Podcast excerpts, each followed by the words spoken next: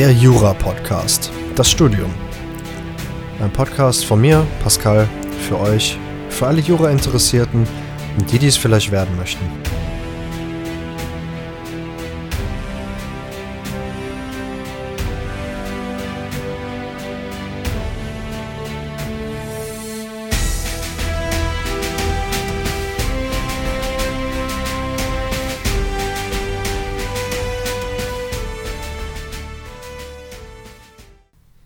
Thema heute in meinem Podcast, das Organstreitverfahren vor dem Bundesverfassungsgericht. Wir sprechen ein bisschen über allgemeine Sachen und ich gehe mit euch das Prüfungsschema durch. Bis gleich.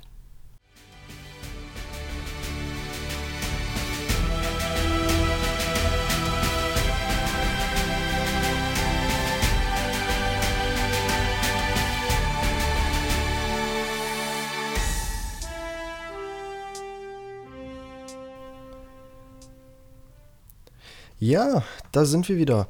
Ich begrüße euch ganz herzlich hier zu meinem Podcast, der Jura-Podcast, das Studium. Es gibt mal wieder eine neue Folge von mir und heute, wie ihr im Intro schon gehört habt, geht es mal wieder um das öffentliche Recht und wir befassen uns heute mit dem Organstreitverfahren vor dem Bundesverfassungsgericht. Wie in einer Folge davor, da hatte ich mich mal schon ein bisschen mit der Verfassungsbeschwerde befasst, ähm, ist das Organstreitverfahren ein anderes Verfahren von vielen, die ich schon mal genannt habe vor dem Bundesverfassungsgericht. Zu Beginn äh, wollte ich mit euch so ein bisschen allgemeines Geplänker äh, besprechen, was man so wissen kann, was es dazu zu wissen gibt, ähm, ein paar bekannte Entscheidungen geben und ähm, ja, das Bundesverfassungsgericht kann immer angerufen werden, wenn es einen Streit zwischen obersten Bundesorganen gibt. Und nebenbei ist dies aber auch möglich, wenn es sich um Beteiligte handelt, die diesen gleichgestellt sind. Also wenn es Stress gibt zwischen verschiedenen Bundesorganen oder obersten Bundesorganen und man seine Rechte und Pflichten irgendwie geltend machen möchte, dann ist dies das gängige Verfahren.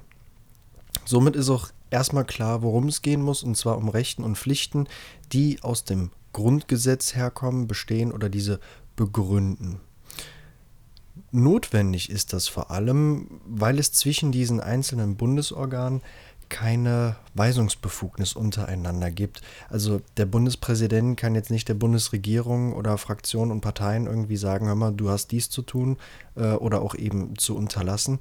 Das gibt es eben nicht und das ist auch gut so, denn dadurch wird auf jeden Fall die politische Willensbildung gesichert.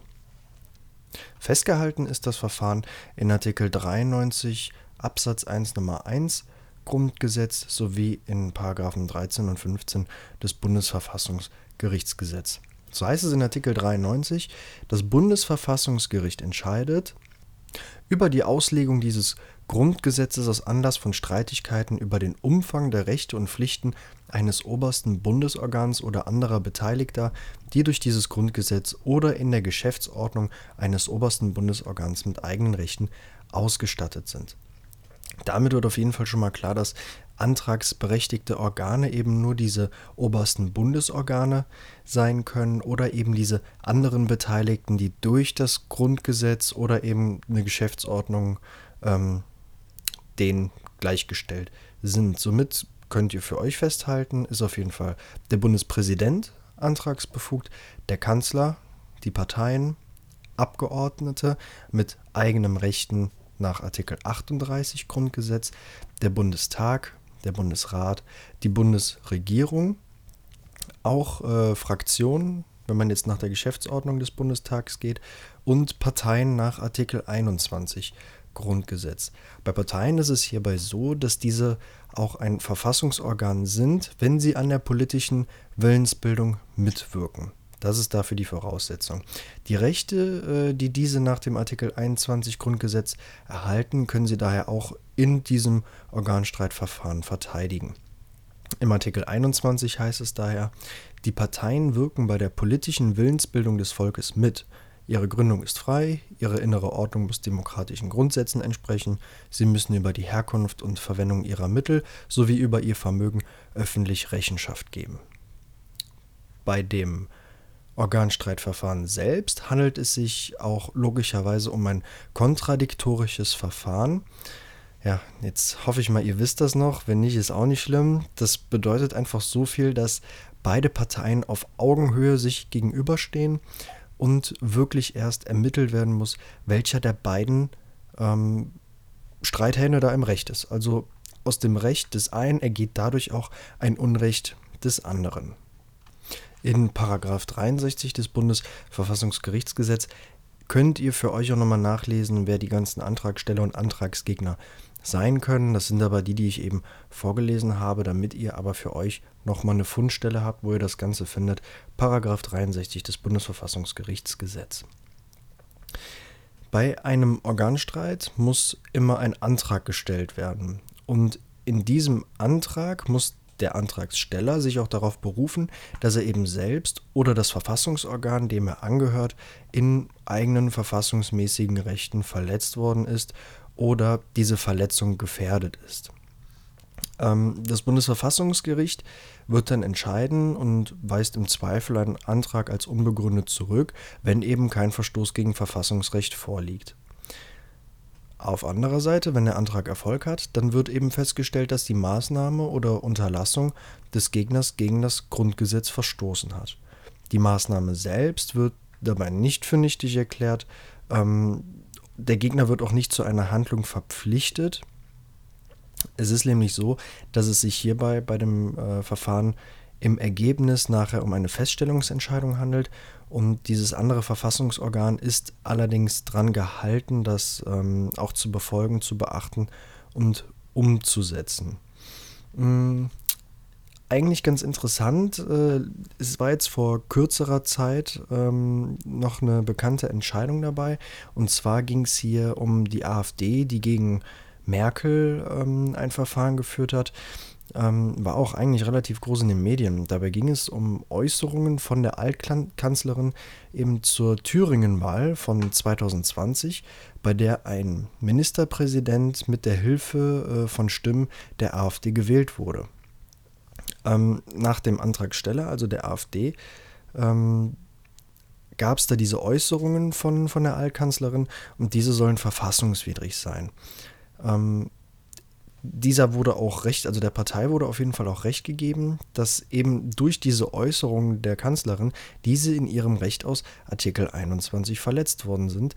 Denn ähm, die Äußerungen könnten ähm, so auf die Chancengleichheit einwirken und diese eben verletzen.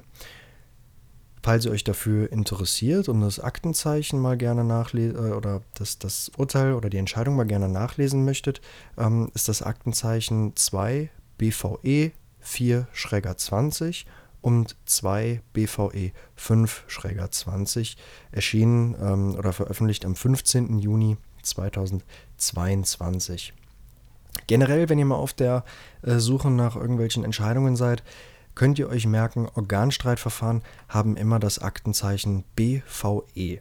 Also dann wisst ihr auf jeden Fall, das war so ein Verfahren. Mm, eine andere Entscheidung, ähm, die ich eigentlich, also die ist jetzt schon ein bisschen älter, die ich aber eigentlich für ganz äh, relevant halte, ist äh, von dem Bündnis 90, die Grünen. Hier war es so, dass das Bundesverfassungsgericht auf Antrag der Fraktion entscheiden musste, dass die Bundesregierung den Deutschen Bundestag in seinem Unterrichtungsrecht aus Artikel 23 Absatz 2 Satz 2 Grundgesetz verletzt hat, indem eben ähm, unterlassen wurde, dass von oder vor einer Sitzung der Eurogruppe ähm, umfassend zu frühestmöglichen Zeitpunkt über die Verhandlungslinie zum Verbleib oder Ausscheiden Griechenlands aus der Eurozone ähm, zu unterrichten. Also es ging hier im Prinzip darum, dass die Bundesregierung eben unterlassen hat, ähm, den Deutschen Bundestag umfassend zu unterrichten, wie es eben darum steht, ähm, ob Griechenland ähm, eben in der Eurozone verbleibt oder daraus ausscheiden muss. Ähm, auch hier nachzulesen unter dem Aktenzeichen 2 BVE 4 Schräger 15. Das ist so das, was ich euch jetzt erstmal allgemein über das Organstreitverfahren erzählen möchte. Deswegen kommen wir jetzt erstmal direkt zum Schema. Auch dieses unterteilt sich wieder in die äh, verschiedenen Punkte Zulässigkeit und Begründetheit, beziehungsweise auch am Ende ein Ergebnis. Deswegen ähm, starten wir mal mit der Zulässigkeit. Und hier muss natürlich im ersten Punkt das Bundesverfassungsgericht auch wieder zuständig sein. Und die Zuständigkeit ähm, richtet sich eben nach Artikel 93 Absatz 1 Nummer 1 Grundgesetz in Verbindung mit den Paragraphen 13 Nummer 5 und 63 folgende Bundesverfassungsgerichtsgesetz. In den Paragraphen 13 heißt es, das Bundesverfassungsgericht entscheidet über die Auslegung des Grundgesetzes aus Anlass von Streitigkeiten über den Umfang der Rechte und Pflichten eines obersten Bundesorgans oder anderer Beteiligter, die durch das Grundgesetz oder in der Geschäftsordnung eines obersten Bundesorgans mit eigenen Rechten ausgestattet sind. Wird auch wieder Bezug genommen auf den Artikel 93 Absatz 1 Nummer 1 des Grundgesetzes. Wenn ihr das habt und ähm, das Bundesverfassungsgericht ist zuständig, kommen Sie zum nächsten Punkt. Da müsst ihr Antragsteller und Antragsgegner genau bezeichnen.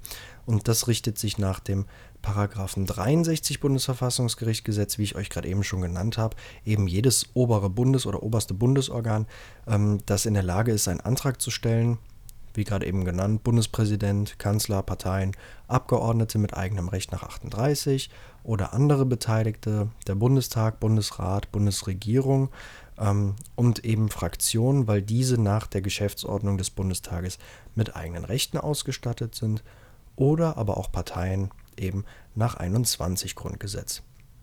Was dann eben nicht mit da reinzählt, anders wie bei der Verfassungsbeschwerde, ist eben der Bürger, weil das nicht das Verfahren ist, was für ihn dann ähm, offen ist. Wenn ihr Antragsteller und Antragsgegner genau definiert habt, kommt ihr zum Antragsgegenstand. Dieser richtet sich nach dem Paragraphen 64 Absatz 1 Bundesverfassungsgerichtsgesetz und Antragsgegenstand ist hiernach immer ein rechtserhebliches Handeln oder eben Unterlassen des Gegners, das eben diesen Antragsteller in seinen eigenen Rechten verletzt. Um mal ein kleines Beispiel zu nennen, ähm, ein oder ein Gesetzgeber entwirft ein Gesetz und der Bundeskanzler äh, verweigert das, dieses auszufertigen, zu verkünden. Und somit liegt eben der äh, oder die Verletzung liegt dann eben somit in der Gesetzgebungskompetenz der Bundesregierung, wenn dieser ein Gesetz ausführt oder entwirft und eben der Bundespräsident sich weigert, das zu verkünden und auszufertigen. So könnte ein Streit aussehen.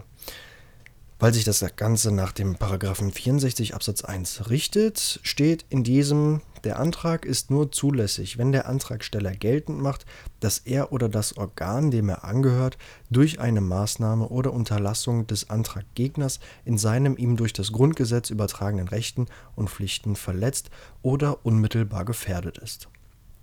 Also es ist halt jetzt auch hier nicht so, dass eben die Verletzung schon vollzogen worden sein muss.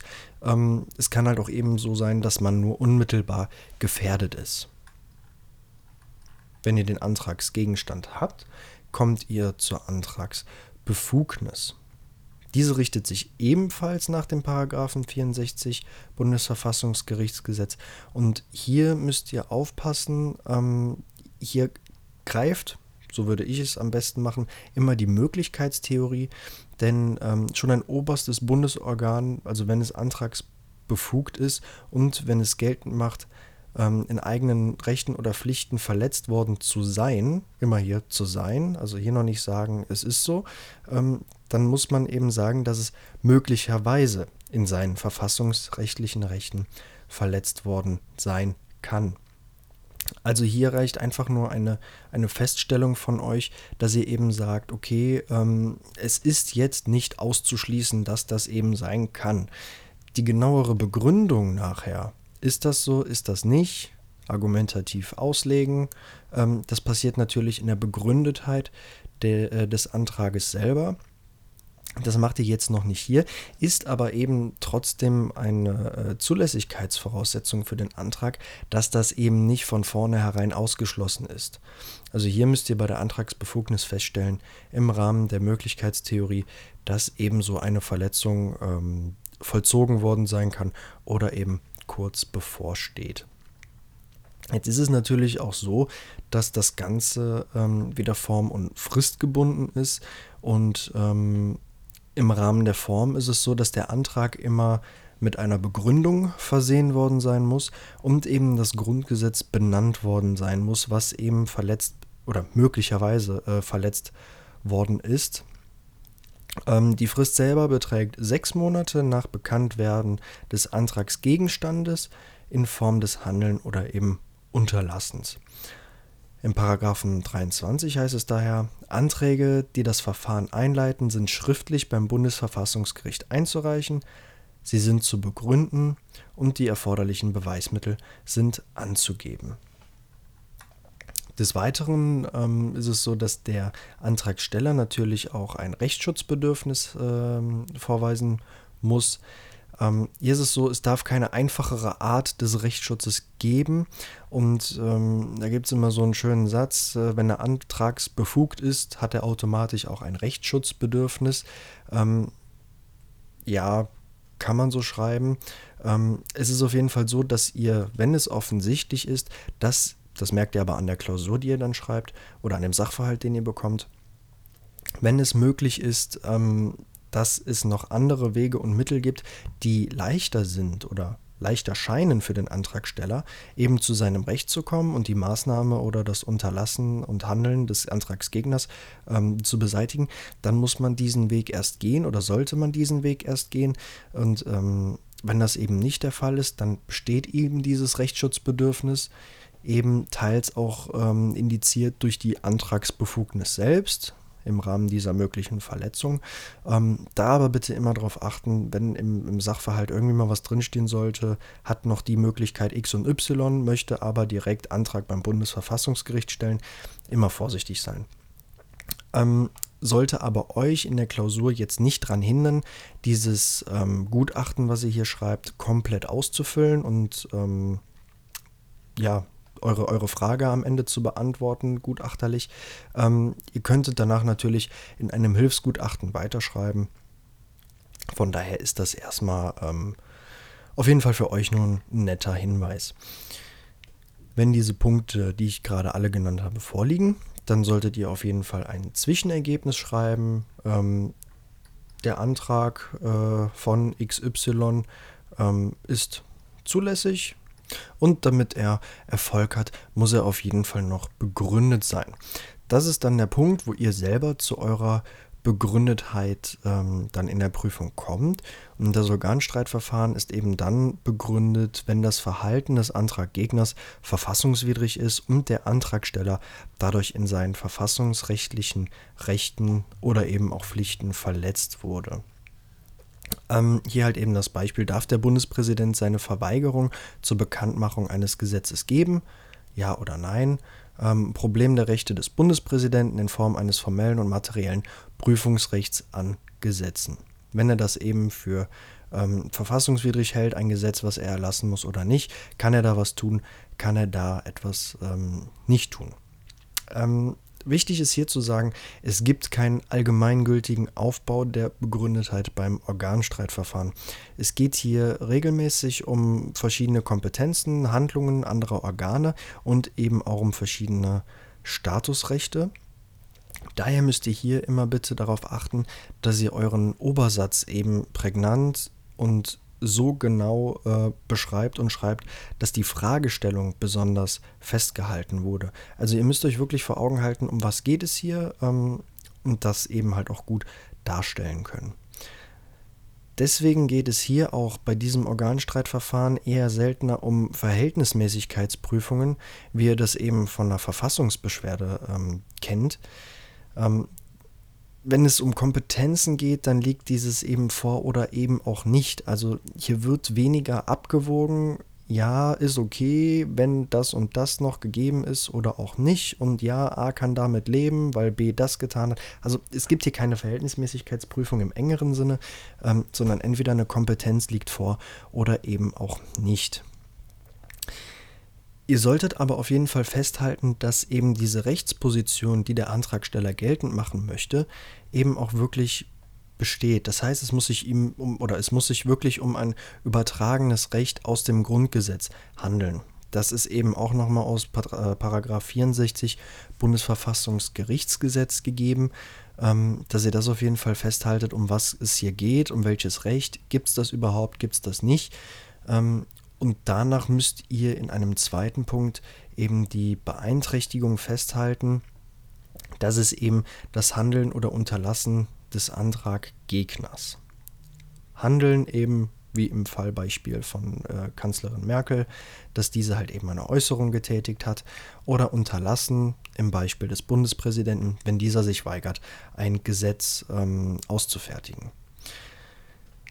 Woran ihr denken müsstet, ist auf jeden Fall, dass äh, eventuell der Antragsgegner auch gerechtfertigt handeln kann.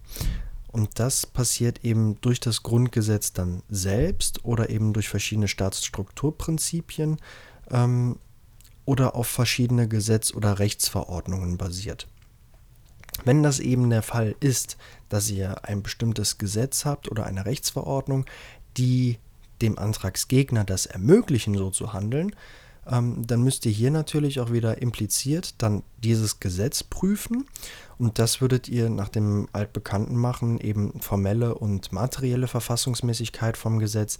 Ähm, Im Rahmen der formellen Verfassungsmäßigkeit ist es so, dass ihr hier die Prüfungspunkte Zuständigkeit, Verfahren und Form habt, also eben Zuständigkeit im Rahmen der Gesetzgebungskompetenz, durfte dieses Gesetz so erlassen worden sein, im Rahmen, im, äh, Rahmen des Verfahrens ist das Gesetz eben durch das richtige Verfahren, durch verschiedene Lesungen ähm, richtig ver, äh, verkündet worden, beziehungsweise die Form ist das Ganze richtig passiert. Also hier Zuständigkeit, Verfahren, Form müsst ihr prüfen. Und im Rahmen der materiellen Verfassungsmäßigkeit geht es dann wieder um Geeignetheit, Erforderlichkeit und Angemessenheit. Und wenn ihr hier in eurer Diskussion und an den verschiedenen Anhaltspunkten aus dem Sachverhalt festgestellt habt, dass ähm, eben eine Beeinträchtigung vorlag und diese nicht gerechtfertigt war, kommt ihr eben zu dem Ergebnis, dass ähm, der Antragsteller in seinen Rechten und Pflichten verletzt worden ist. Und wenn das eben nicht so ist, es gibt zwar eine Beeinträchtigung, die war gerechtfertigt, oder es gibt eben gar keine Beeinträchtigung, eben durch Handeln oder Unterlassen des Antraggegners, dann kommt ihr eben zu dem ähm, Ergebnis, dass ähm, das Organstreitverfahren für den Antragsteller dann verloren ist und er eben nicht beeinträchtigt wurde. Wie ihr das genau macht, ist eben innerhalb der Klausur genau das was euch offen gehalten ist, wenn es eben keine genaue ähm, Prüfung oder kein genaues Prüfungsschema für die Begründetheit gibt. Es kommt halt immer sehr darauf an, worin liegt das Organstreitverfahren. Also es gibt ja hier unzählige Möglichkeiten, wie eben so ein Organstreitverfahren aufgebaut sei oder ablaufen kann, eben durch die verschiedenen äh, Antragsteller und Antragsgegner, durch die ganz verschiedenen Möglichkeiten der Verletzungen oder auch Unterlassungen. Also das ist hier immer sehr, sehr individuell und am Fall äh, oder vom Fall abhängig. Es gibt hier keine Blaupause dafür. Und im Endeffekt solltet ihr dann zu einem Ergebnis kommen. Und ähm, hier ist es auch nochmal wichtig, dass ihr versteht, dass das Gericht selbst lediglich die Rechtswidrigkeit der Maßnahme oder Unterlassung eben feststellt. Es geht im konkreten Fall eben danach ein Feststellungsurteil. Das heißt, hier wird eigentlich niemand direkt verpflichtet, sondern es wird nur festgestellt, dass. Und ähm, bei der Begründetheit des Antrages ist eben der Antragsgegner trotzdem verpflichtet, dem Urteil Folge zu leisten. Das ergeht aus dem Paragraphen 31 Bundesverfassungsgerichtsgesetz. Ähm, die Entscheidungen des Bundesverfassungsgerichts bilden die Verfassungsorgane des Bundes und der Länder sowie alle Gerichte und Behörden. Also auch wenn es nur eine Feststellung ist, gibt es im Nachgang trotzdem eine Verpflichtung, dass eben ähm, die Verfassungsorgane daran gebunden sind. Was so mögliche ähm, denkbare Fragestellungen sind, hatte ich ja eigentlich schon mal kurz gesagt, aber hier nochmal für euch. Es geht meistens um verschiedene Prüfungsrechte des Bundespräsidenten in Bezug auf ein Gesetz den Erlass und das Unterlassen eines Gesetzes oder der Geschäftsordnung. Ähm, es muss hier dann aber immer so sein, dass dann das Recht oder eine Pflicht aus dem Grundgesetz verletzt worden ist, ähm, wenn man so äh, einen Erlass oder Unterlassen aus einem Gesetz oder einer Geschäftsordnung hat. Immer wieder auf das Grundgesetz beziehen. Ähm, beispielhaft kann auch sein, die Nichtzurerkennung eines Fraktionsstatus, das Besetzen der Ausschüsse durch den Bundestag, manchmal aber auch eben die Rechte der Abgeordneten, wenn diese eben eigene Rederechte oder Statusrechte haben. Es geht um Äußerungen des Bundespräsidenten gegenüber einer Partei.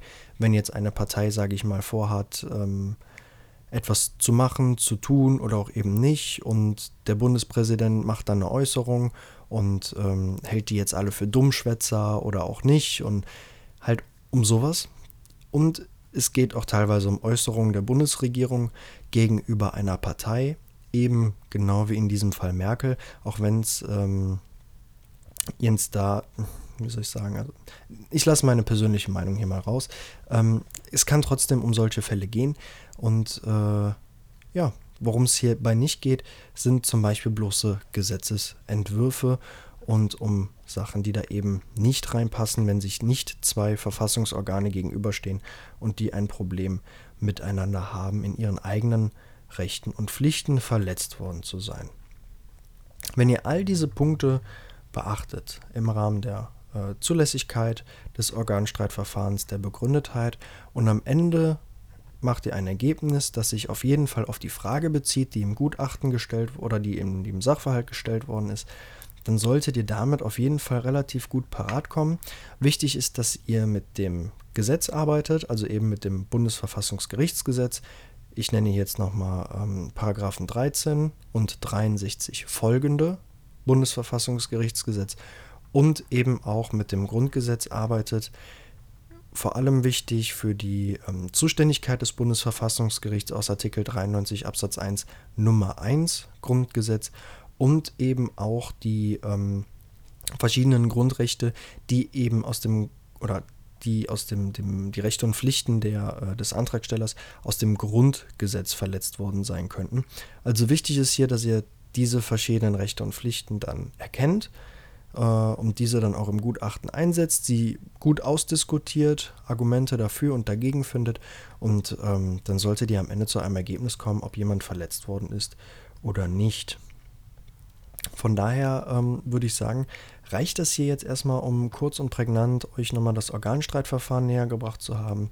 Wir haben über allgemeine Sachen gesprochen, ich habe euch Beispiele genannt und eben das Schema, wie ihr da äh, vorgehen könntet. Ja.